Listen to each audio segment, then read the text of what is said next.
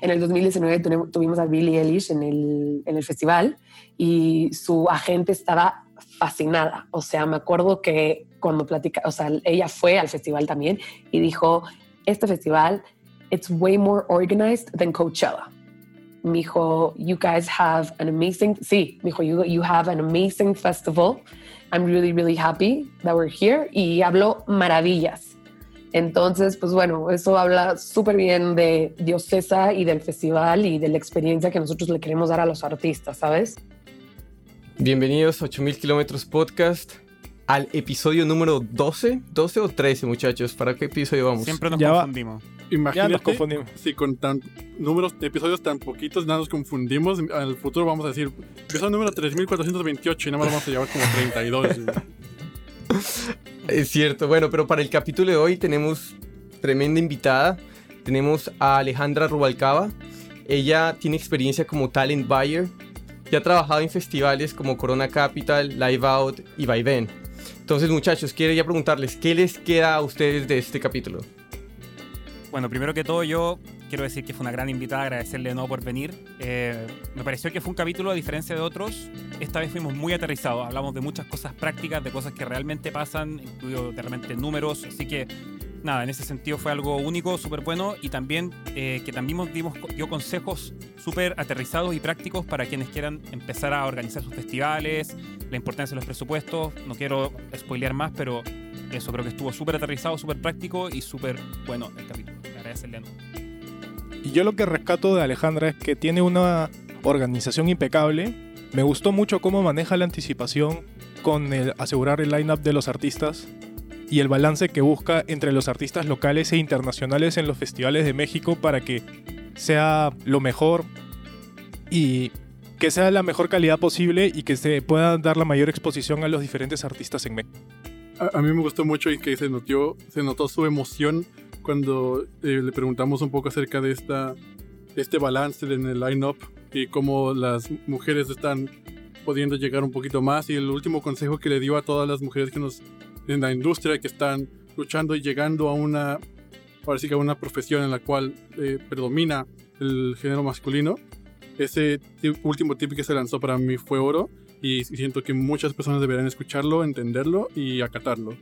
De acuerdo. Y yo ahí como para dejar las últimas joyitas, también hay las buenas prácticas que ella votó como para los artistas, para que los talent buyers quieran trabajar con ellos y las buenas prácticas que los agentes deben tener y hacer para hacer bien por sus artistas. Pero bueno, para, hay que agradecer a Alejandra por el tremendo capítulo y sin más, disfruten. Hola. Hola, hola. Hola. Hola, Alejandra. ¿Cómo están? Muy bien, ¿y tú? Hola, muy bien, muchas gracias por tenerme. No, a ti, a ti por venir, un gustazo conocerte ahora sí ya face to face. Sí, gracias por tenerme. El gusto es todo nuestro. Queríamos este primero entender cuáles son tus responsabilidades como talent buyer, cuáles son los retos que uno asume como talent buyer y cuál es el, lo, que viene después que ya tienes el lineup armado. Bueno, OCESA es una empresa muy grande. Tenemos dos equipos, ¿no? Eh, los talent buyers internacionales y los talent buyers nacionales. Yo soy parte, bueno, yo era parte porque eh, yo salí de OCESA el año pasado, en agosto del 2020 entonces, los internacionales lo que hacían era buquear artistas anglos. Entonces, artistas que de Estados Unidos, de Inglaterra, de Europa, eh, todo lo que no era nacional ni latino. Los nacionales, pues hacían el resto, ¿no? Ellos, los nacionales, se encargaban de buquear festivales como el Vive Latino, los Tecates, en OCESA hacen varios tecates que son alrededor de la República, son festivales mucho más chiquitos de puros artistas eh, nacionales o latinos. Eh, yo como parte del equipo internacional, yo, pues bueno, como tú mencionas, me encargaba de buscar festivales como el Corona Capital, Festival Vaivén y Live Out. Em, otros compañeros se encargaban del EDC, que México es este aparte del de Las Vegas, el que les, perdón, después del de Las Vegas, el festival más grande de EDC alrededor del mundo es el de México. También ellos, o sea, como que ellos se encargaban de buquear eh, todo lo, lo tecno, ¿no? Porque también había, había otro en Monterrey que ellos buqueaban. Y pues bueno, eh, cuando yo entré a OCESA en el 2017, había aproximadamente 10 festivales y para el 2020 íbamos a tener eh, alrededor de 20. Entonces había crecido el doble, ¿no? En tres años. Un talent buyer lo que hace es compra el talento. Entonces, como talent buyer, cuando estás empezando a planear tu festival, y voy a hablar específicamente del Corona Capital porque es el festival donde yo creo que más aprendí y es el festival, aparte del Vive Latino, es el que creo que más años tiene en México, ya tiene más de 10 años. Entonces, tú, uno como talent buyer éramos tres. Eh, es un festival que tiene alrededor de 50 artistas, entonces una sola persona no lo puede hacer todo. normalmente nosotros nos dividíamos por agencias. ¿A qué me refiero con agencias? Es las agencias grandes gringas o este, europeas, ¿no? Que son como CAA, William Morris, IMG, etc. Entonces uno se encargaba de, hacer cuenta, de CAA, otro se encargaba de William Morris. Obviamente hay artistas que no tienen, no, no forman parte de las agencias grandes, entonces también nos dividíamos por managers. Algo que es súper importante como artista es, debes de tener una muy buena relación con los promotores de los festivales en los que quieres tocar ya seas manager, ya seas agente, tienes que tener, o tú como artista tienes que tener ese contacto, ¿no? Si tu meta es, quiero tocar en el Corona Capital, eh, how, do you, how do you get there? Es, pues, tu primer paso es tener contacto con el promotor, ¿no? La persona con la que está haciendo el booking, eh, el talent buyer. Entonces, pues bueno, nosotros lo que hacíamos era, nos dividíamos por agencias y aproximadamente un año antes de la edición ya nos estábamos reuniendo este, para decir, ok, ¿a quién queremos traer el próximo año? Y entonces empezamos a hacer brainstorming. Entonces decíamos, ok, pues, ¿qué artistas? Primero empezábamos con los headliners, ¿no? Realmente si te pones a pensar, no hay muchos headliners en el mundo. ¿Y a qué me refiero con no hay muchos headliners en el mundo? Es, no hay muchos artistas que te vendan X cantidad de boletos. El Corona Capital es un festival que vende 80 mil boletos por día. Es un festival de dos días. Entonces, un headliner te tiene que vender aproximadamente el 50% de tus boletos. Y luego un festival como el Corona Capital que lleva 10 años, pues no puedes repetir los headliners cada 3 años o cada 4 años. Entonces, por ejemplo, The Strokes. ¿Cuántos The Strokes hay en el mundo? ¿Cuántos Interpol? ¿Cuántos, este, no sé, Robbie Williams? Este, hay en el mundo que estén girando ese año. Entonces, no sé, un ejemplo, el Corona Capital del 2022 cuántos de los headliners que hay en el mundo van a estar haciendo una gira en el 2022 y van a tener las fechas, el Corona Capital es en noviembre, van a tener noviembre libre para venir a México y muchas veces les sale muy caro al artista nada más venir a México y hacer una fecha. Entonces tú como promotor tienes que hacerles un routing y decir, ok, pues para que, venga la para que valga la pena que venga a tocar en el Corona Capital, a lo mejor y también hay que abrir una fecha en Monterrey, ¿no? Hacer un estadio, un show de estadio o un show o un venue de, no sé, 10 mil personas en Monterrey y en Guadalajara y así. Entonces, pues bueno, ese es el primer paso, ¿no? Empiezas a poner como your ideal lineup en un board y decir, quiero, no sé, a Billie Eilish este año, quiero a Dua Lip, quiero no sé quién y no sé quién. Y ya después empiezas a tener las conversaciones con los agentes. Y a partir de, una vez que ya tengas más o menos tus headliners, empiezas ya a ver el resto de tu lineup. ¿Por qué? Porque una vez que ya sepas cuánto vas a gastar en tus headliners, sabes cuánto presupuesto te queda para el resto de los artistas tú en tu board, cuando empiezas a armar tu ideal lineup, tú empiezas a poner al lado del nombre lo que crees que cuesten o lo que crees que te van a pedir los, eh, los agentes o los managers, etcétera. Y ya de ahí empiezas a armar tu presupuesto. Entonces, pues bueno, una vez que ya tú te juntas con tu equipo y empiezas a hacer eso, tú ya regresas con los agentes y empiezas a tener las conversaciones.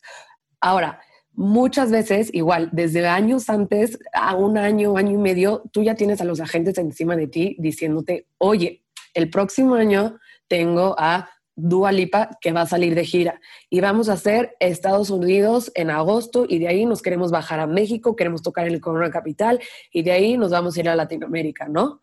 Entonces ahí tú desde año y medio antes ya sabes que tal artista va a estar disponible y eso es una gente haciendo su chamba bien, ¿sabes?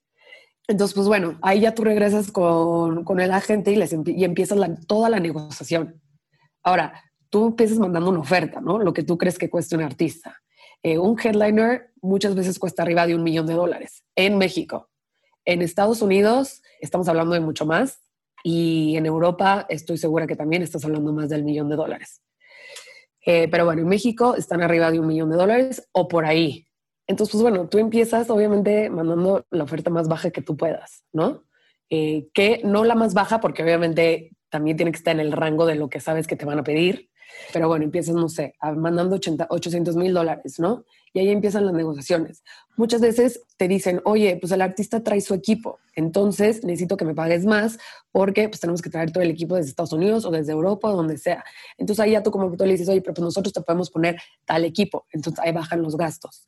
Muchas veces el artista te dice, oye, pero pues nosotros queremos llegar tres días antes, entonces pues también tienes que cubrir hoteles, que es muy, muy caro, o sea, ahorita si lo piensas, tres noches para un staff de 20, 30, 40 personas en un hotel de cinco estrellas, ¿sabes? Estás hablando de arriba de o hasta 100 mil dólares en hoteles.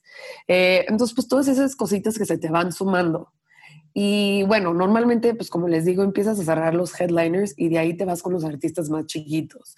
¿Y a qué me refiero con artistas más chiquitos? Es artistas que tú como promotor tienes que estarte fijando mucho qué está en tendencia, ¿no? ¿Qué está sonando en las plataformas?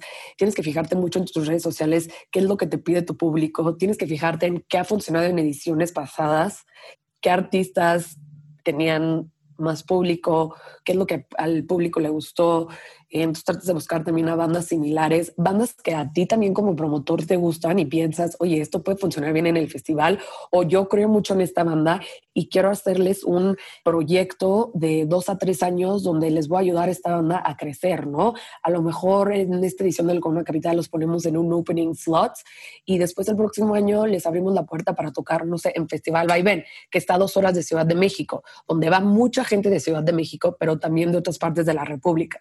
Y y luego después, a lo mejor este, en el tercer año, oye, regresa a Ciudad de México y hacemos un Plaza Condesa, ¿no? Que es un venio de dos mil personas. Y así les vas armando como un plan. Pues bueno, no sé si contesté la pregunta, siento que me, me fui... No, total, total. Ven, hay una dudita con lo que estabas diciendo. ¿El monto es neto? ¿Ese fee es neto e incluye todo? ¿O hay que a ese fee que te manda el artista hay que incluirle todo lo demás, como aviones, hoteles? Eh, no, el fee que nosotros le mandamos al artista ya cubre todo, ¿no? Es, por ejemplo, este fee ya cubre hoteles y lo demás. Ahora, hay pocos casos donde les, también les teníamos que pagar el avión, pero muy pocos casos. Tratábamos de no hacerlo. Y bueno, obviamente en México está todo el tema de los taxes, como lo está en otras partes del mundo. Entonces, pues bueno, era el fee menos los taxes que se tienen que pagar en México. Bueno bueno, eso a veces les pegaba mucho a los artistas internacionales, no internacionales, como que les costaba trabajo entender eso. Era como, ¿por qué me estás quitando tanto de taxes y cómo lo puedo recuperar? Y entonces para recuperarlo tienes que, o sea, había mil cosas que se tenían que hacer, pero bueno, eso ya era cosa de ponerlos en contacto con el equipo legal, ¿no? Ok, ok, ok. Y bien, y ahorita estabas que, eh, mencionadas que, bueno, te planteas todas esas preguntas, digamos, quién está en este momento de gira, quién va a estar de gira. Tienes ya agentes que te, que te, están pasando diferentes nombres hace un buen tiempo también y también qué es lo que está escuchando la audiencia. Tienes todos estos tipos de, de preguntas para tener en cuenta y armar tu lineup. Pero ya tienes una lista grande de artistas. ¿Cómo, cómo son tus filtros? Tienes dos artistas que suplen, pueden que suplan las mismas condiciones que buscas, pero ¿cómo empiezas a filtrarlos? Mucho también es la relación que tú como promotor tengas con el agente, ¿sabes? O con el manager. Y haz de cuenta, tristemente, el manager de, no sé, Dualipa también, perdón, el agente de Dualipa también es el agente de X y X y X y X grupos, ¿sabes? Entonces, sí llega a pasar donde la gente te dice, oye, pues es que necesito que me hagas el paro, ¿no? De que si quieres que te dé a Dua Lipa, pues necesito tú que también me ayudes a meter a fulanito en tal festival, ¿sabes? Digo, también tú como promotor puedes decir, oye, no, no me gusta ese artista, ese artista no queda en mi festival, ¿sabes? Pero si como promotor ves que el artista puede funcionar y que también te va a ayudar a mantener esa relación con el agente, pues lo haces, ¿sabes? Entonces por eso les digo que es muy importante que, tu agente o tu manager tengan muy buena relación con los promotores, porque al final del día eh, sí hace la diferencia, ¿sabes? Igual también digo, en un caso donde no, en un caso donde no se trate de, de ayudar y de paros y cosas así, pues como promotor también lo que les digo, como tratas de hacerles un plan a los artistas. Si, hay, si es un artista que realmente nada más quiere tocar en el Corona Capital por decir que tocó en el Corona Capital, pues a nosotros como promotor no nos va a ayudar. Nosotros queremos artistas que realmente les interese crecer en México. ¿sabes? Y también ahí, pues es, el artista tiene que hacer su chamba y el manager con su disquera, con, con su PR y decirles, oigan, pues esta es nuestra oportunidad para empezar, o sea, para llegar al público mexicano y este promotor nos está ayudando a dar ese brinco, ¿sabes? Nos va a posicionar en este festival y necesitamos armar un plan junto con el promotor de dos a tres años. Entonces, también como que qué tan interesado está el artista de llegar al público mexicano. Si es un artista, como les digo, que no nos quiere tocar en el Cono Capital por decir que tocó ahí, pues a nosotros no nos va a ayudar eso. Porque pues, lo que nosotros queremos es que este artista crezca y regrese el próximo año y nos ayude a vender más boletos y así. Completamente. Y aparte porque muchos artistas como en México justo ven como una oportunidad y es una puerta para irse a después a Sudamérica, a todos los países de habla hispana que estamos en, en América Latina. Y ahorita tú estabas, ahorita tú estabas platicando sobre, por ejemplo, los headliners que buscas, que necesitan tener cierto poder de convocatoria. Y justamente a veces sucede que, eh, no hablando de headliners, pero hay artistas, por ejemplo, que vamos descubriendo porque vamos viendo como diferentes conciertos en diferentes foros, eh, estamos viendo algún concierto en vivo igual en alguna plataforma y todo eso. Y tienen algo, un no sé qué, ¿no? Un delivery, un show, un performance súper, o sea, súper chido que dices, este, o sea, la atmósfera que te genera cuando los estás viendo está, o sea, a nivel top.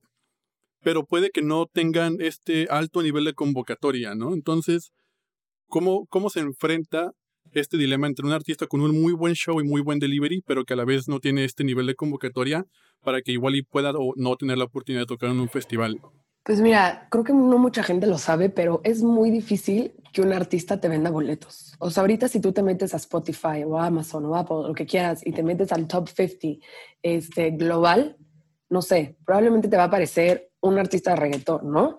Pero que ese artista, si tú lo traes a tocar un show, no, no estoy hablando de festival ahora, estoy hablando de un show, a un Plaza Condesa de 2.000 personas o a un auditorio nacional de 10.000 personas, no te va a vender la cantidad de boletos que tú crees que te va a vender, ¿sabes? Y nos pasa muchísimo. Bueno, nos pasaba muchísimo, ¿no? Que, no sé, traíamos un artista y decíamos, no, hombre, este artista la va a romper y te estoy hablando de un artista maluma, ¿sabes?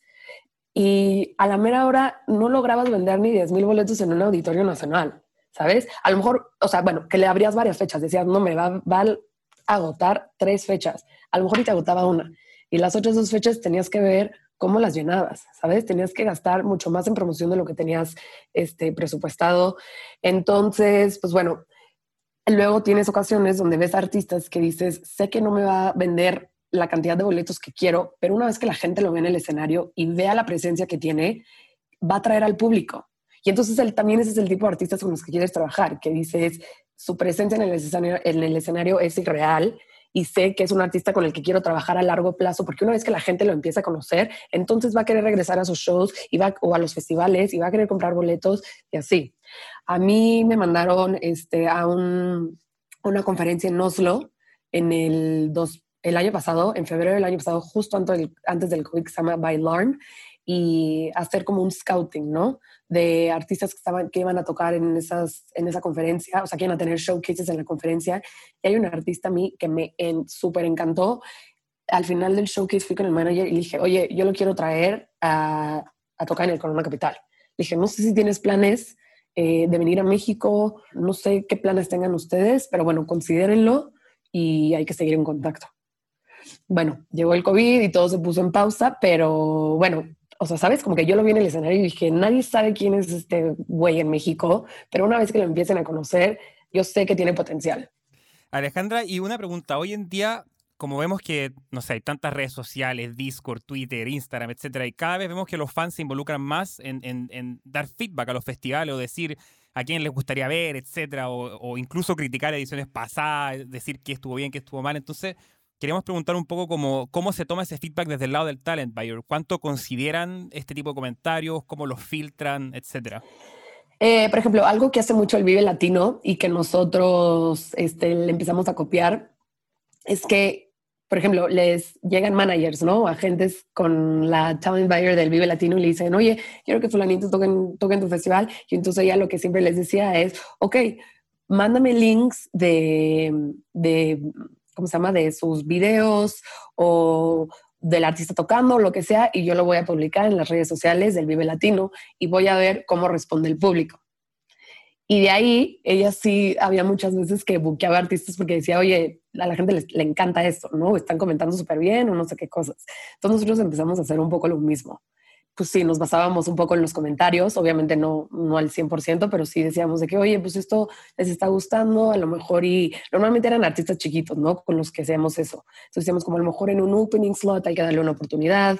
También, como les decía, en los festivales ya a la mera hora nos fijábamos mucho también este, en cómo reaccionaban los fans, ¿no? Nos dábamos vueltas a cada rato y decíamos, oye, tal artista tiene o sea, el escenario de tal artista está llenísimo, cosa que no nos esperábamos. Entonces, pues bueno, this is a really good sign, ¿no? Hay que empezar, hay que tenerlo en mente para buquearlo en el Corona Capital de Guadalajara, ¿sabes? Y, y así. Obviamente también muchos de los comentarios en los que nos fijamos no se trataban del line-up, se trataban también de cosas como, oye, los baños están asquerosos, no han limpiado los baños, oye, el área VIP está atascada. Entonces ahí decíamos de que, oye, pues a lo mejor y no crecimos el área VIP tanto como pensábamos que necesitábamos crecerla y vendimos más boletos de lo que debimos haber vendido y entonces ya el que pagó más por su boleto VIP no la está pasando tan bien. Entonces, pues eso como promotor son cosas que te preocupan, ¿sabes? ¿Y cómo te enteras de esto? Pues te enteras por redes sociales. Porque pues a la mera hora no te estás dando cuenta, ¿sabes? Y si la gente está quejando porque hay mucha gente en el VIP, ¿sabes? Te enteras porque la gente está tuiteando o está en Instagram o está en Facebook comentando. También, pues bueno, desgraciadamente estamos en México, hay muchas ocasiones donde a la gente le roban el celular en los festivales, entonces, o gente que tiene malas experiencias porque, pues no sé, sentían que le iban a robar algo o cosas así. Entonces ahí, pues tú como promotor dices, oye, pues metí más seguridad, pero ¿por qué sigue pasando esto? ¿No? ¿Qué debemos de hacer? Hubo un año donde en la entrada estábamos regalando como bolsitas que te ponías aquí enfrente en el pantalón donde te decía, la bolsita decía de que para tu celular, para no sé qué, de que póntelo al frente y es más seguro, ¿no? Que si tienes tu celular en tu bolsa. Entonces, cositas así, tratábamos siempre de mejorar la experiencia para el fan. ¿Por qué? Porque sin el fan no hay nada, ¿sabes? Entonces, pues creo que es lo más importante. Así como tienes que cuidar del artista como promotor, o sea, como promotor, como tienes que cuidar del artista, también tienes que cuidar del fan. Igual, para los artistas, si, no, si los artistas no tienen una buena experiencia en tu festival, no van a querer regresar a tu festival.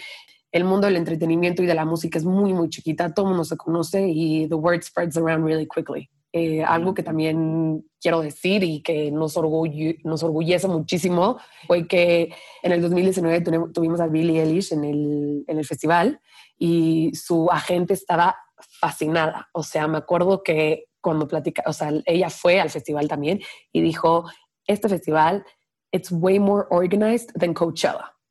Me dijo, you guys have an amazing, sí, me dijo, you, you have an amazing festival. I'm really, really happy that we're here. Y habló maravillas. Entonces, pues bueno, eso habla súper bien de Diocesa y del festival y de la experiencia que nosotros le queremos dar a los artistas, ¿sabes? Eso, está súper chido. Y, este, y justamente hablando ahora de Billie Eilish, que es como una headliner femenina, entonces, ¿cómo, cómo, cómo tú ves que se está manejando el aspecto de diversidad con respecto al line-up en los festivales, por ejemplo, en México? Y con diversidad me refiero a contar con una buena cantidad de representantes femeninos, con representantes de diferentes trastornos culturales. Eh, ¿Cómo se va manejando esto? Ay, me encanta que me preguntes esto. Pues mira, algo que no sé si se acuerdan que salió, no sé si fue una revista o fue un medio en línea que sacó como ese como estudio de que si borrabas todos los nombres de, si dejabas únicamente los nombres de female artists en un lineup y borrabas todos los que eran hombres, cuántos quedaban, así una cosa así trágica, ¿no? De que creo que eran de que seis de un lineup de 50, ¿no? Cosas así. Entonces, pues bueno, eso es algo que nosotros, nosotros teníamos un booking room donde nos juntábamos todos los bookers internacionales y nacionales que les mencionaba Diocesa y teníamos pláticas una vez a la semana. Y bueno, eso es algo que se, ese tema se tocó obviamente en su momento y es algo que nos prometimos mejorar. Ahora, como les mencionaba, para artistas, siempre, o sea, siempre dijimos de que, ok, hay que tratar de tener mínimo un artista femenino como headliner y enfocarnos también en tener artistas femeninos que, que a lo mejor tienen una banda donde they're the lead singers, pero bueno, eso ya para nosotros ya contaba era como tener un female presence.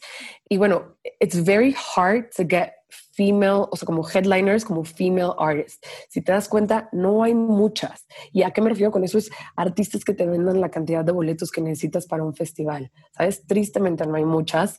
Y también es una cosa de, ok, las que hay están girando en ese momento, lo que les mencionaba, o sea, están girando en ese momento, están disponibles, planean venir a México, etcétera. Entonces, bueno, uno del un ejemplo muy claro de que tratamos de hacer eso fue con Billy en el Corona Capital del 2019. Cuando nosotros buqueamos a Billy, ella no era lo que lo que es ahorita, ¿sabes?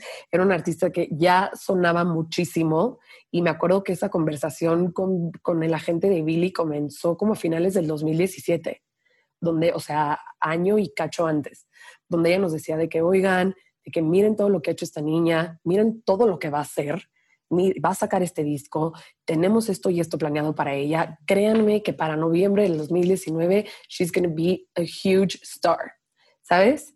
Y su negociación empezó primero súper baja. O sea, el dinero que nosotros le ofrecimos empezó, o sea, una cosa que ahorita se reirían, ¿sabes? Porque ahorita lo que vale ella es, ¿sabes? Estamos hablando arriba del millón de dólares. Entonces empezamos, empezó súper bajo lo que le empezamos a ofrecer y, ya, y fue una conversación de como cuatro meses con su agente, donde nosotros le decíamos, ok, te subo la oferta tantito y aquí te va la no oferta. Y ella decía, oye, no, es que yo no puedo cerrar, yo no puedo cerrar esta fecha por esta cantidad, porque igual, y nos volvió a mandar stats, ¿no? Y decía, es que mira lo que ha crecido de este mes a este mes, y mira todo lo que ya he conseguido cerrar de aquí a tu festival. Entonces, bueno, para no hacerles el cuento tan largo, terminamos consiguiendo a Billy por una cantidad muchísimo, por mucho, o sea, muchísimo más baja de lo que realmente costaba ya ella el día que se subió al escenario del Corona. Y para nosotros también fue un... Ah, la pusimos no en el escenario principal, sino el que le seguía. No les puedo explicar lo lleno que estaba el festival. O sea, la gente que estaba hasta atrás estaba súper enojada porque no se escuchaba nada. Un día antes del festival tuvimos que medio acomodar el escenario, o sea, bueno, no el escenario, pero la las, como el sonido del escenario, ajá, para que llegara, o sea, no, no, no. Una cosa espectacular que nosotros no nos lo esperábamos y bueno, a mí como mujer me súper orgulleció que era una niña, o sea, una chavita estaba tocando en uno de los escenarios principales, ¿sabes? Una chavita que llevaba poco y que, y que nosotros logramos cerrar antes de que se convirtiera en la estrella que ya era para ese entonces, ¿no? Y qué, y qué buen trabajo el de la de la gente, ¿no?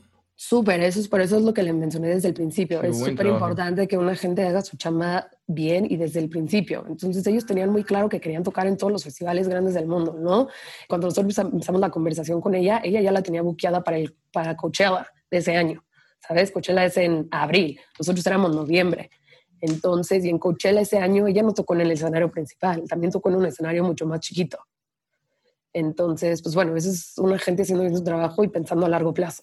Buenísimo, buenísimo. Y, y ahora que hablamos de negociaciones grandes como es con Billie Eilish, a mí se viene a la cabeza preguntarte em, que obviamente me imagino que no siempre es igual, porque tú cuando negocias para un festival grande y traer a Billie Eilish es una cosa, pero mucha gente que nos está escuchando quiere recién partir en esto y organizar sus propios festivales, etcétera. Entonces, queríamos preguntarte qué consejos le puedes, le puedes dar a esos primeros, eh, primerizos festivales que quiere hacer nuestro público y que no cuentan quizás con tanto presupuesto, con tanta estructura detrás, pero que sí quieren traer artistas, como qué técnicas se pueden usar para convencer, ese tipo de cosas. Pues bueno, es muy, muy importante tu presupuesto, ¿sabes? Que como promotor tengas un PNL bien hecho, porque en verdad que los números se te disparan en un segundo y muchas veces sin darte cuenta, ¿no? Entonces, no trates de buscar artistas que no te alcanzan, ¿sabes? Para tu festival. Trata de ser un poco realista y trata de tener muy claro quién es tu público, ¿sabes? Si tu público es un público más indie, pues hay muchos artistas indie que no son tan caros y que pueden atraer a muchísima audiencia. Entonces, pues bueno, entender muy bien tu mercado, ¿no? Las negociaciones con los agentes. Muchos, artistas pequeños ni siquiera tienen agentes o managers, ¿sabes? Son ellos solo los que se representan. Ahora, hoy en día, es muy, muy fácil ponerte en contacto con, con artistas, con agentes, con managers. Toda la información está en línea y es muy probable que si estás empezando un festival, te van a batear, te van a cerrar muchas puertas al principio. Pero la cosa es insistir y como prove yourself. ¿Sabes? A lo mejor la edición, la primera edición es muy pequeñita y no tienes a nombres muy conocidos, pero bueno, ya ahí estás empezando a crear un historial, ¿no? Y entonces puedes regresar el próximo año y otra vez una negociación, a lo mejor no una negociación, pero una plática y decir, oye, mira, esto es lo que hicimos el año pasado y creemos que vamos a crecer, no sé, este número, ¿no? O sea, vamos a tener, en vez de 10 mil, bueno, no, en vez de 2 mil asistentes, vamos a tener ahora 4, ¿no? Vamos a crecer el 50% o cosas así. Y en este contexto, hablando también de que el presupuesto es en realidad lo más importante, ¿tienes algún tip para estos mismos primerizos de organizadores de festivales para que puedan manejarlo de forma más eficiente o más organizada? No sé, algún, algo que se te venga a la mente. Sí, escribir todo, todo, todo. O sea, literal, que cuánto me voy a gastar en una botella de agua, ¿sabes? Y, o en las botellas de agua que van en los camerinos. ¿Cuánto me voy a gastar en los, en seguridad? ¿Cuánto? Y bueno, todo esto es un estimado, ¿no? Porque pues, si estás apenas empezando, pues realmente no sabes lo que cuesta.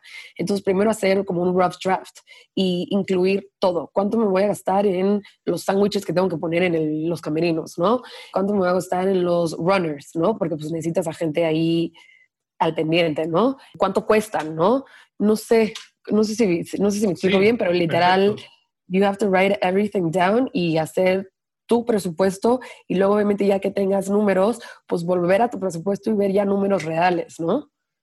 Sí, sí, e, e, es, muy buen tip el hecho de anotar todo y que no se te escape ni el más pequeño detalle. Sí, pensar, sí, en lo más mínimo, ¿sabes? ¿Cuánto me va a costar comprar plumas, ¿no? Plumones, eh, tape para para los escenarios o, perdón, los curitas si alguien se corta algo. Ajá, los curitas, sí, sí, sí, todo eso, sí. Ahorita estábamos hablando un poquito de diferentes tipos de artistas y cada, cuando uno se aproxima a, o sea, cada quien tiene diferentes preocupaciones, ¿no? El artista, su agente, su manager.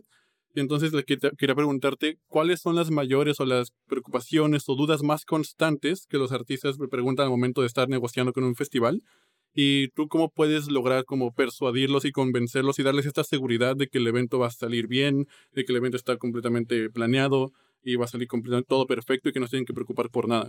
Eh, bueno, ahorita voy a hablar entonces del Vaivén, que es un festival que no lleva tantos años como el Corona Capital y muchos, es un festival que está a dos horas de Ciudad de México, en Jardines de México, es un lugar espectacular, es en un jardín botánico súper bonito y es un festival que no muchos agentes conocen, ¿no?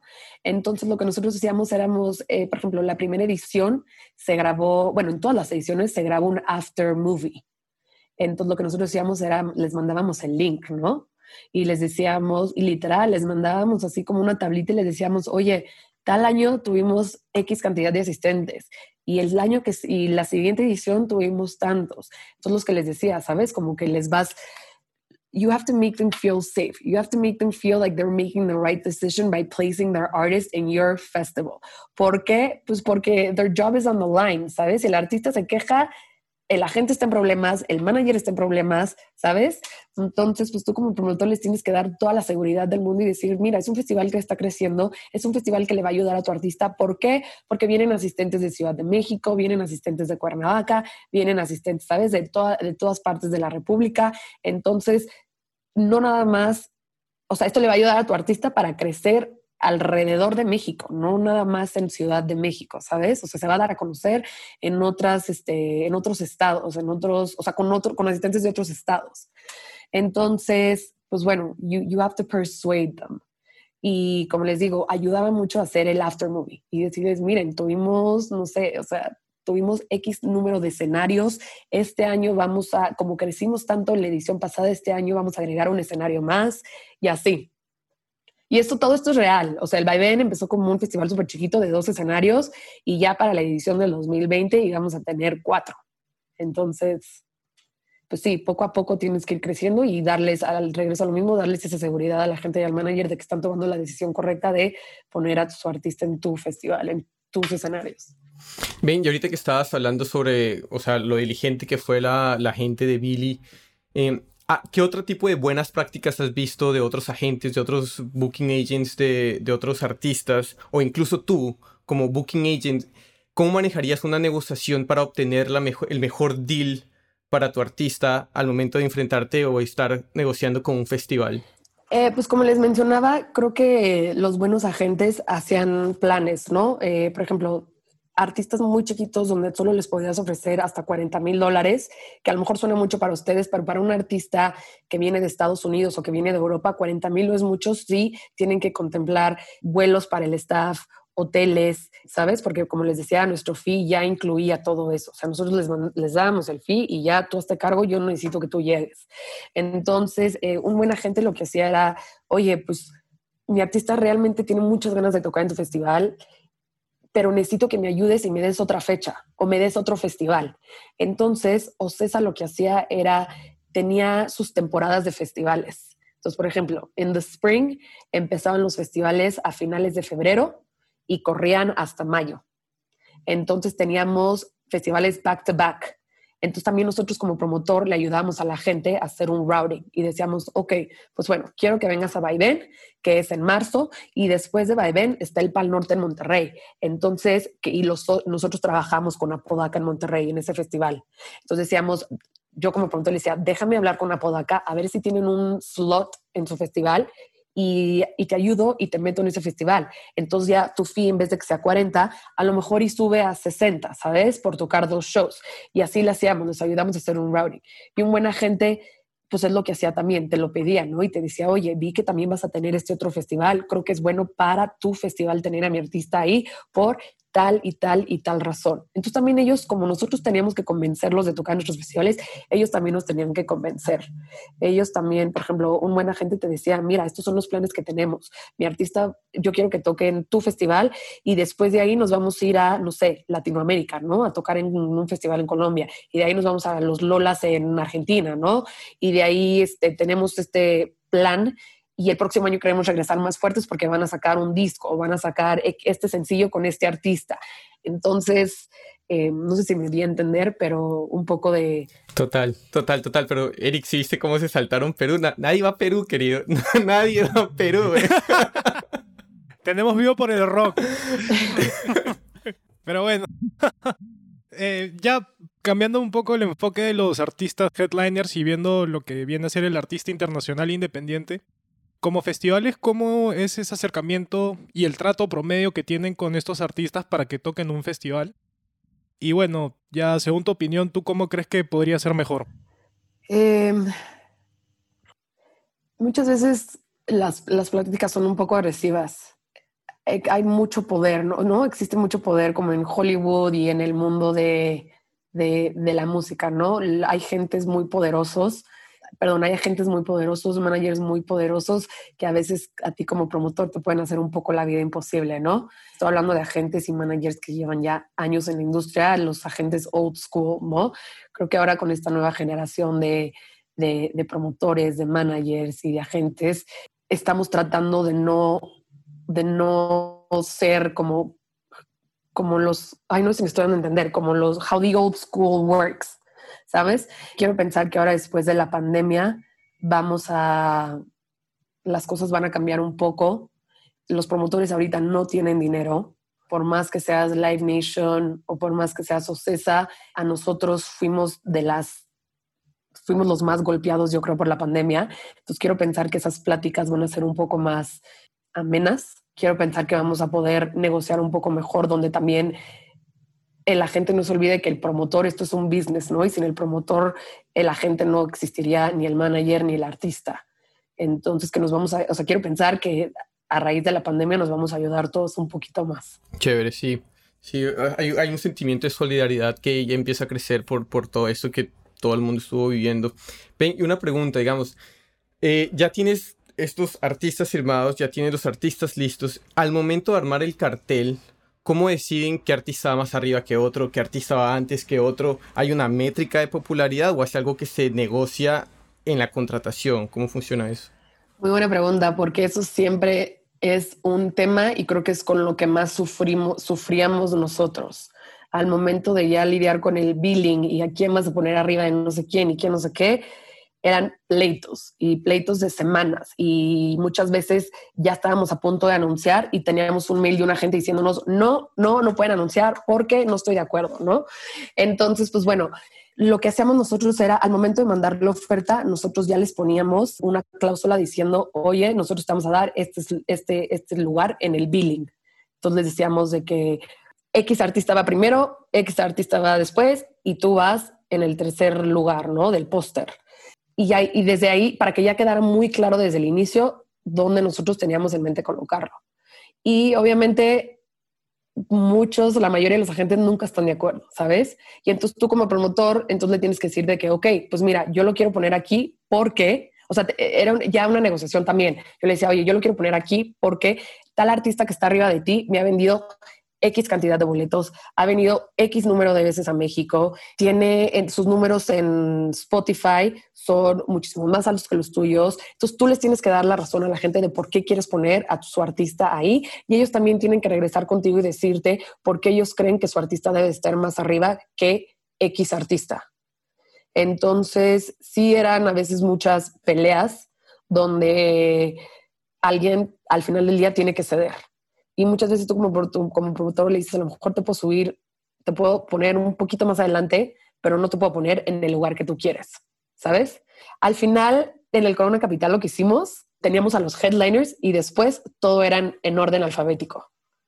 Y es lo que muchos festivales están haciendo y no sé si se han dado cuenta, si te fijan en sus pósters, eh, muchos ya los hacen en orden alfabético y te ahorras muchísimos problemas. Totalmente de acuerdo, me imagino horas de conversaciones y correos los que se deben de ahorrar, claro, claro, qué genios, pues una buena solución y eso a orden alfabético, ya, chao, sí, chévere. Sí, sí, sí, sí, les digo que había muchas veces donde estábamos a punto ya de anunciar el line-up y teníamos que cancelar todo porque a la mera hora nos escribía una gente y nos decía, oye, no, no estamos de acuerdo con esto y no te dejamos anunciar. Claro, claro. Ven, y ahorita como has mencionado que has trabajado en, diferentes festivales en México, Corona Capital, eh, Live Out y el Vaivén. Siendo estos igual eh, festivales anglo, aún así son diferentes por su experiencia, por los artistas que traen. Entonces eso también se debe mucho a la audiencia que, que cada uno de ellos puede llegar a traer. Entonces, como talent buyer, ¿cómo puedes llegar a conocer a tu audiencia para traer los artistas indicados que sean alineados a la, a la identidad del festival? Pues mira, te voy a ser honesta, cada talent buyer de Ocesa, todos los festivales de los que se encargaba cada uno, también tenía mucho que ver con el tipo de música que le gustaba al promotor. ¿Sabes? No íbamos a poner a alguien que le gusta metal a hacer un festival, a hacer el Coca-Cola Flow Fest que es de reggaetón, ¿sabes? ¿Por qué? Porque no se ve identificar. Tú como promotor también te tienes que identificar con tu público. ¿Sabes? Y por eso es muy importante que como promotor te salgas, no, no, te la vivas backstage trabajando durante el festival. Es muy importante que tú salgas y veas el público. Por ejemplo, el Festival Vaivén se puede decir que es un poco el Coachella de México. ¿Por qué? Porque es un festival donde es se lleva a cabo este, en, o sea, afuera de Cuernavaca, hace muchísimo calor. Entonces la gente ve shorts, ven tank tops, va, se viste un poco onda tipo Coachella.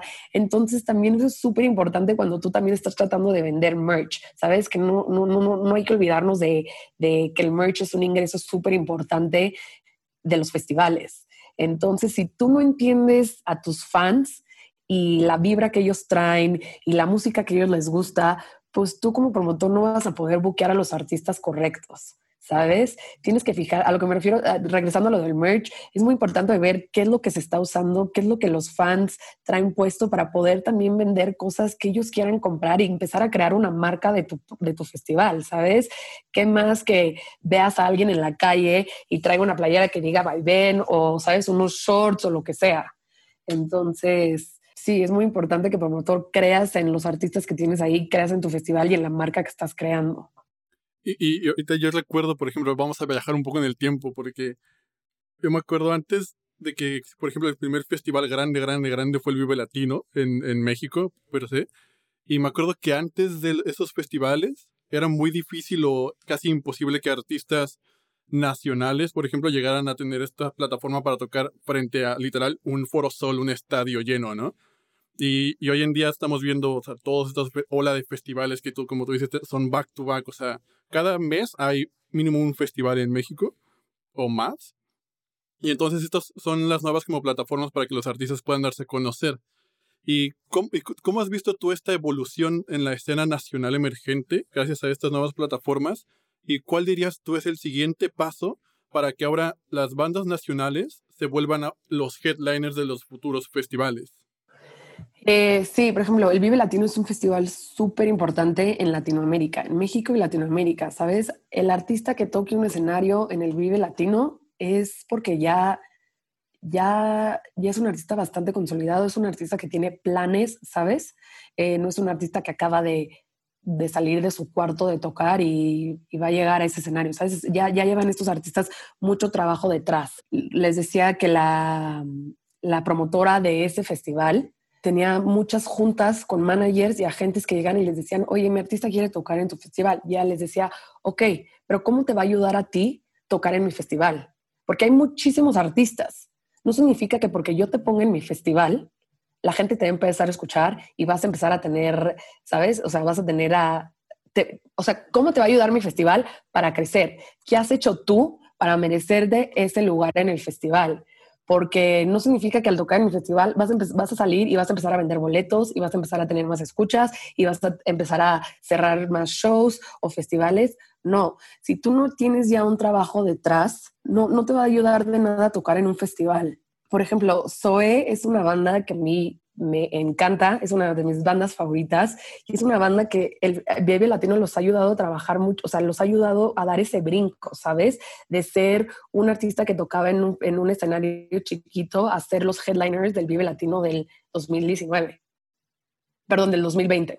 Y Zoe ya ha tocado también en los festivales más grandes, en el festival más grande de Colombia, ha tocado en Argentina, ha tocado en los festivales más grandes de Latinoamérica, han hecho ya giras por España, por Estados Unidos, cada año van creciendo los venues, o sea, van tocando en venues más grandes, entonces... Eh, digo, es mucho trabajo de parte de, sus, de su manager y de parte de, la, de su booking agent. Solo quiero recalcar que yo también he visto a Zoe en Perú en un festival, así que también han ido. Ah, no mientas, no mientas. Perdón, me estoy todas las ciudades de Latinoamérica y nada más estoy mencionando Colombia y Argentina, pero sí, no, Zoe es, es que una verdad. También, también te olvidas de Chile aquí también. Y de Chile, sí, sí, sí. sí Chile, Perú no van, a Perú no van. Nicaragua, no, Nos viste pero en YouTube, güey. No, perdón, pero no quiero discriminar, pero sí es que estoy pensando en los festivales América y sé que, bueno, ellos han estado ahí 20 años de carrera y no empezaron siendo, no empezaron tocando en los escenarios grandes, ¿sabes? Eso ha sido mucho trabajo a lo largo de los años. Empezaron en Perú. No, es broma. es broma. Eh, yo quiero mover un poco la conversación ahora, si es que no les molesta, pero hemos hablado mucho tiempo de, de los festivales presenciales y este último tiempo, con respecto, sobre todo por la pandemia, obviamente, hemos visto que han salido festivales en línea. Entonces queríamos saber un poco como tu opinión de primero eh, si es que hay, cuáles serían las, mayores diferencias como Talent Buyer, imaginarse organizando un festival en línea versus uno presencial, cuál sería la mayor diferencia y también preguntarte, porque es algo que hemos hablado mucho en este podcast, si es que tú crees que eso va a sobrevivir a futuro o no, los festivales en línea. Eh, yo definitivamente no creo que van a sobrevivir los festivales en línea. Yo creo que lo que va a pasar es, van a regresar, bueno, ya están regresando los festivales mínimo en Estados Unidos y los sí se va a mantener es los ¿no? Que tú como, que tú, por ejemplo, estando en Europa, no puedes ir a Lola de Chicago, pero you can watch the live stream. Entonces creo que eso sí ya va, se va a quedar para siempre, ¿sabes? Pero no creo que existan únicamente festivales en línea. Porque al principio de la pandemia sí era algo nuevo, algo que llamaba la atención, pero poco a poco creo que se fue un poco como que quitando lo, lo emocionante de eso, lo atractivo. Porque pues tú o sea, perdón, pero la pandemia afectó muchísimo a todo el mundo económicamente. Entonces, si tú te puedes meter a YouTube y ver el Vive Latino del 2020 ahí, no creo, al menos de que seas súper, súper fan, no creo que vayas a pagar 20 dólares o 30 por ver a, no sé, a Zoe en un live stream que aparte ni siquiera es en vivo, porque muchos de estos festivales o conciertos que hemos visto en línea no son en vivo, they're pre-recorded. Entonces, y sabes que eventualmente alguien lo va a filtrar y lo va a subir a YouTube. Entonces, por eso yo no creo que sigan, vayan a sobrevivir. Yo lo que creo es, como les digo, que sí va a existir el festival en vida real y va a existir un live stream del festival, que a lo mejor y te cuesta 10 dólares y dices, bueno, lo quiero pagar porque estoy en Europa y no puedo viajar a Chicago pues bueno, al principio a mí sí me tocó hacer la negociación de uno de los festivales, de uno de los primeros festivales que tuvimos en el mundo, que fue online, que se llamó, o sea, así de malo nos, así de mal nos fue, así de mal nos fue. Era como algo de City Mix, o sea, era de, era un festival que hicimos porque un patrocinador le debíamos un festival, un patrocinador, ¿sabes? Entonces, por eso hicimos el festival. It was pre-recorded, hubieron muchísimos errores. La gente, los comentarios en línea fueron súper negativos. Como les decía, era algo que le tenemos que cumplir a un patrocinador. Entonces, se veía un poco muy obvio que había muchísimas marcas. No sé, para nosotros fue una muy mala experiencia. Y Ocesa lo que sí ha hecho es, ha seguido haciendo conciertos online a lo largo del año. Eh, y al final del día, muchos de estos streamings se filtran y terminan en YouTube y ya la gente sabe, ya le agarró un poco la onda. Sí, de hecho, ahorita que mencionaste, el, por ejemplo, que yo estoy en España, pero no puedo viajar a México para cada festival al que quiero ir, me, pasó justo que pues salió el Tecate Pal Norte, edición en línea que hicieron la colaboración con, el, con los de Fortnite. Eso estuvo bastante bueno, la verdad. o sea, a mí me dolió porque yo en España no podía comprar boletos porque eran exclusivamente para Estados Unidos y América Latina.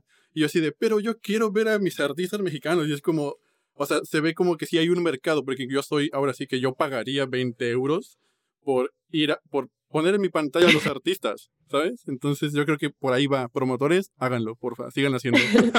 sí, digo, ahí ya van muchos temas de legales, ¿no? Que o sea que la verdad no, no sé exactamente qué, pero pues temas legales de por qué no lo puedes hacer worldwide. Alejandra, yo te quería preguntar, este, ¿cómo ves que el booking, el talent buying de festivales sea diferente de acá a 10 años? Obviamente ya pasando el tema de la pandemia, ya dejándolo atrás. Sí, como les mencionaba, yo creo que los streamings se van a quedar, pero no van a reemplazar lo que es un festival en vivo, ¿no? Lo que es un concierto en vivo. Van a ser un complemento del show o del festival. Eh, yo creo que vamos a empezar a ver eh, más diversidad en los festivales. Es algo que se ha venido trabajando a lo largo de los últimos tres años, algo que mínimo en OCESA hemos tratado de, eh, cambiar, ¿no? Y algo que me orgullece muchísimo. Y diversidad no me refiero nada más a más mujeres, sino artistas más de la comunidad LGBTQ, todo tipo de artistas. Eso creo que vamos a ver, o sea, creo que de aquí a 10 años los lineups que, que ves ahorita van, a ser bastante diferentes. ¿Qué más? Mm, no sé, creo que los festivales, digo, ya yo creo que van a ser mucho más, mucho más enfocados a la experiencia del fan, cómo mejorar la experiencia del fan. No nada más tener un área VIP y un boleto general, ¿no? Es cómo puedes mejorar esa experiencia de los que tienen el boleto general y cómo mejorar esa experiencia de los que tienen el boleto VIP, ¿no? Creo que el merch se va a volver sumamente importante. Es algo que nosotros también nos estábamos enfocando, nos estábamos enfocando y quiero pensar que se siguen enfocando mucho en los CESA, ¿no? Es un ingreso sumamente importante para los festivales y también, obviamente, pues ustedes saben, para los artistas en sus shows, crear una marca, ¿no? Una marca, tipo un, crear el Coachella de México, ¿no? Que para nosotros, como les dije, se puede decir que es el vaivén, pero ahorita que lo pienso bien, y yo creo que ya es el Corona Capital, porque es un festival que lleva muchos años y que cada año sigue creciendo. ¿Sabes? Ya va a llegar un punto, o sea, el año pasado, en el 2019, que fue la última edición que tuvimos, se agotó tres, tres meses antes del festival y metimos a 80 mil personas en dos, o sea, cada día y ya no había suficiente espacio. Los festivales van a crecer muchísimo más y va a ser un reto para los promotores. Buenísimo. Ven, y yo sé que los detonantes en los que se centran las disqueras para firmar artistas sí son diferentes a los que se centran los festivales, pero digamos, esto de la pandemia y hablando un poquito también de lo que van, eh, digamos, aquellas tendencias que van a quedar para un futuro, hoy en día TikTok ha demostrado el peso que tiene en la industria y la influencia que tiene. Entonces, ¿crees que en los años venideros tal vez los festivales se van a apalancar también un poquito en lo que esta plataforma está mostrando al momento de buquear artistas? Eh, yo creo que los festivales ya, ya trabajan mucho de la mano con, las, este, con estas plataformas y van a empezar a trabajar muchísimo más de la mano. Como yo les decía, muchas veces como promotor nos fijamos que estaba en tendencia. Obviamente no nos basábamos 100% en eso, pero claro que nos fijábamos en los números de Spotify, claro que nos fijábamos que estaba en los top playlists. Y bueno, como tú dices, TikTok creo que ha sido la plataforma que más ha crecido en la pandemia y que más nos ha demostrado que hay artistas que han estado, o sea, que hayan, que han canciones que han pegado y que han subido en los top playlists a raíz de TikTok. Entonces, definitivamente quiero pensar que nos vamos a volver uno en el sentido de que vamos a trabajar todos de la mano. Es sumamente importante.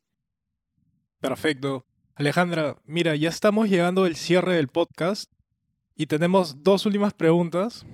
Estas son las más difíciles de todas. Siempre en las preguntas del final es donde todos caen. Uf, Así que. ¿estás preparada? A ver, si pudieras escoger tres bandas internacionales, tres bandas latinas o nacionales, si es que quieres hacerlo en México, para hacer un festival sin restricciones, hablando de presupuesto, así, sin ninguna restricción, ¿qué bandas escogerías? Uf, ok. Bueno, Zoe, que les dije que soy súper fan. Taylor Swift, también mega fan. De hecho, yo quería volar a Mad Cool para ver a Taylor Swift. O sea, yo decía que tengo que ir, no me importa ir desde México hasta Madrid a verla. ¿Quién más? A ver, espérenme. Hijo, esto está muy difícil. También soy amante del reggaetón, la verdad. Entonces, sí, yo creo que un Bad Bunny, un J Balvin, definitivamente. Dua Lipa también, mega fan. Me encanta Bleachers. ¿Quién más? Hijo, se van a burlar, pero Rake también. Tengo. Ellos siguen haciendo No, música. mira, yo creo, yo creo que vivos? No, no, no, los tienen que ver en vivo. No saben el concierto que dan en vivo. Todo el mundo se para a bailar, aunque no te guste, ¿sabes? Y te sabes todas las canciones. Todos lo escuchamos acá, solo que eh, hasta Luis, que lo ven ahí con su medalla y tatuaje y todo. Yo estaba, Cuando yo, llueve estaba, en noviembre. yo, estaba, yo, estaba, yo estaba esperando más este, que dijeras como un intocable, un recodo o algo así. ¿No? Molotov. o eso, o, eso, o, eso, o eso como para el after nada más. Eso para el after. Sí, no para el after nada más. Sí, para el after estaría bien. Camilo, yo soy muy pop, muy popera, muy reggaetón y ahí me encanta también el rock, pero, pero así, si me dices que escuchas cuando sales a, cuando bajas al gym, más reggaetón y pop.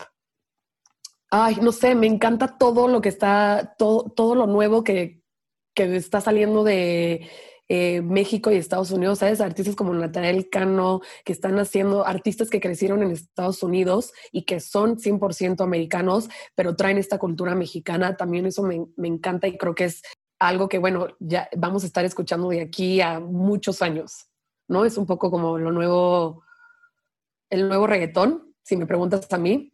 Total, lo mismo pasa. Zetangana, claro. también, este, su disco, uff, me muero por verlo en vivo. Eh, sí, un poco de todo. Ya me, ya me pasé. Va- va- no, pero va, a ser, va- pero va a ser semejante festivalote. O sea, Sí. todos vamos a querer ir a Sí, tu festival. es tremendo, tremendo cartel. Un poco de todo, la verdad. Y ahora sí, este, y, y de todas estas conversaciones con tantos, tantos artistas con los que has llegado a traer a, los, a tus festivales, ¿cuál ha sido el hospitality rider más extraño que has podido ver? Y, y si tú fueras un artista top, al cual- en el, o sea, nadie te puede decir que no a nada, ¿qué pedirías en tu eh, hospitality rider de superestrella? Hay riders que traen cosas súper extrañas, por ejemplo, y lo hacen a propósito, obviamente, para que te, para que te asegures que el promotor leyó todo lo que tú, tus especificaciones, ¿no? Porque tú como promotor, cuando te mandan el contrato, cuando te mandan el rider, tienes que tachar cosas que, con, de las que tú con las que tú no estás de acuerdo, ¿sabes? O cosas que tú no le puedes poner. Entonces, obviamente, siempre te ponían como boxers o calcetines, o en algunos casos te ponían drogas. Entonces, pues obviamente, si tú no tachas esas cosas, pues eso significa que realmente o sí las puedes poner o realmente tú no leíste el contrato y no te estás asegurando de que, o sea, ¿sabes? Entonces, it- it's very tricky. Ahí luego te ponen así unas cosas súper extrañas como lo que les acabo de mencionar, que pues te tienes que asegurar de tacharlas. O si sí, o si no las tachas, pues el artista va a llegar o el manager o el agente y te va a decir, oye, esto está en mi radar y no lo pusiste. Y entonces, pues tú como promotor, no sé cómo le haces, pero tienes que conseguírselo. Ahora, si yo tuviera que, si yo tuviera que ser mi propio rider, ¿qué pediría? Mucha cerveza para después armar una muy buena after party. Sushi. Me encanta el sushi, entonces, no sé, si estás viajando por todo el mundo, me imagino que debe haber buen sushi en todas partes del mundo. Y a mí me encantan los, los postres, entonces como un postre típico de cada, de cada ciudad o cada país. Oigan, olvidé mencionar a Caigo en mi lineup. También me gusta la, la electrónica y Caigo es top para mí. Ahí, ahí lo metimos. Estamos anotando todo eso para hacer un festival. Ya, te vamos a robar las ideas. Bueno, Allen, pues muchas gracias por haber venido. Fue, fue todo un placer y un gusto poder platicar contigo y que nos compartieras tanto conocimiento y tantos insights que seguro nosotros disfrutamos y que la audiencia va a disfrutar cuando lo escuchen. Muchas gracias. Y nada más, eh, si puede decir una última cosa. yo no llevo tantos años en la industria. Yo llevo seis años y yo empecé porque este, I landed an internship at Red Light Management en Los Ángeles un año antes de graduarme de la universidad con el manager de Enrique Iglesias que se llama Fernando Yacardi. Yo, yo siempre supe que quería estar en el entretenimiento, pero realmente nunca supe en qué área del entretenimiento. Y cuando comencé a trabajar con él y a involucrarme en todo de los conciertos, la música, lo que es este ser un manager, me enamoré de esto, de la industria de la música y comencé a leer un montón de libros, escuchar un montón de podcasts, artículos, a empaparme de información. Entonces, y de ahí eh, me invitaron, cuando Fernando Giacardi firmó a Jesse Joy, ellos vieron que yo tenía 23 años. Entonces ellos vieron que a lo mejor, y yo no tenía toda la experiencia del mundo, pero tenía las ganas. Y entonces me invitaron a ser su road manager. Estuve con ellos de gira nueve meses. Eh, me tocó ir a los Latin Grammys, a los Grammys, donde ellos se ganaron varios premios por su disco Un Besito Más. Eh, de ahí eso me abrió las puertas para entrar a Ocesa. Entonces, a lo que voy con todo esto es, si quieres estar en esta industria, es súper importante entender el rol de cada quien, rol de los agentes, de los managers, de los talent buyers, este, de los business managers y tienes que realmente estar súper apasionado porque, bueno, trabajando como promotor y trabajar después de trabajar en tantos festivales y en tantos shows, no recuerdo, yo creo que en todo el año yo creo que tuve como unos 10 fines de semana libres. Todas mis horas y todos mis días me las pasaba en shows y en festivales y si realmente no te apasiona, eh, la vas a sufrir. Pues bueno, es súper, a lo que voy con todo esto, es súper importante tener un poco de noción de lo que hace cada quien en la industria y de realmente llenarte de información y estarte actualizando.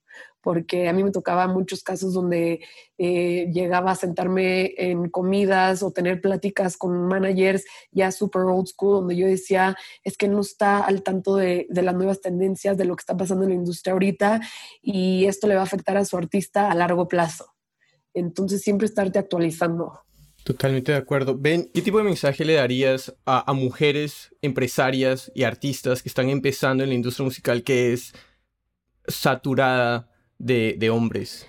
Es muy buena pregunta esa. Eh, te van a cerrar las puertas muchas veces. Es muy frustrante llegar a, juntas donde eres la única mujer y tipo yo tengo cara de, niña, ¿no? Yo parezco que tengo 20 años eh, ahorita yo tengo 28, pero donde ni te toman en cuenta porque pues dicen, ahí esta niña qué, esta que sabe, donde están a lo mejor ellos diciendo groserías y voltean y te ven y te dicen, ay, perdóname. Y es como, y a lo que voy con eso es, pues no te tratan como uno de ellos al final del día. Y es muy difícil tratar de no convertirte en una mujer ruda, grosera, ¿sabes? Solo para como que llamar la atención de los hombres. Entonces, pues bueno, tratar de siempre ser tú misma sin convertirte en una persona que no eres para que te tomen en cuenta y que te respeten.